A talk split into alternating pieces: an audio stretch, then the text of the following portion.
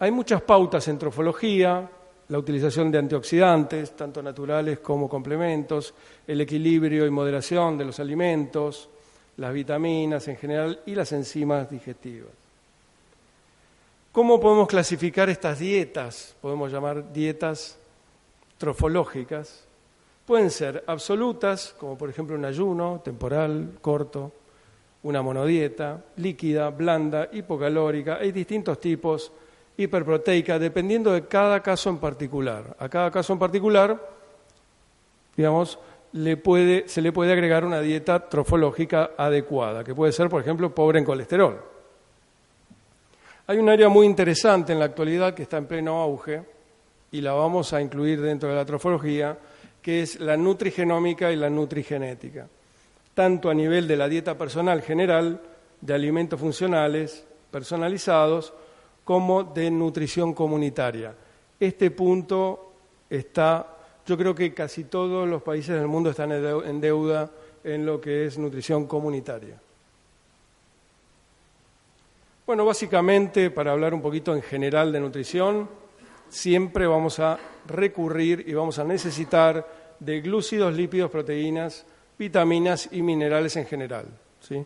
Así que hoy no me voy a extender en este tema puntualmente, pero en general son la vitamina A, la vitamina C, la vitamina D y E, los betacarotenos o, provitamina A y minerales, microminerales, coenzimas como la Q10 ¿sí? y algunos antioxidantes como la clorofila, que son pigmentos, y ácidos grasos.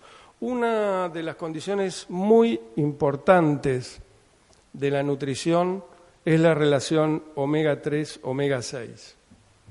Esta relación omega 3, omega 6 en la antigüedad era de 1 a 1, 1 omega 3 por 1,6. En la actualidad es de 1,20, 1 omega 3 por 1 omega 6, por 20 omega 6. ¿sí? Esto genera un daño vascular, ¿sí? con las consecuentes enfermedades que pueden resultar, por supuesto, de este daño vascular. Así que muy importante la incorporación de omega 3 en general, ¿sí? De cualquier manera. Normalmente de aceites de alta calidad, sí, por ejemplo de chía, de lino, son los, los más importantes. Bueno, por supuesto agua y sales. Es muy interesante la fórmula de Van Norden. Yo la traje aquí hoy porque prácticamente ha desaparecido del background bibliográfico eh, es del siglo pasado, sí, pero es muy interesante. 16% de proteínas, 13 de grasa, 5 de glúcidos y 66% de agua.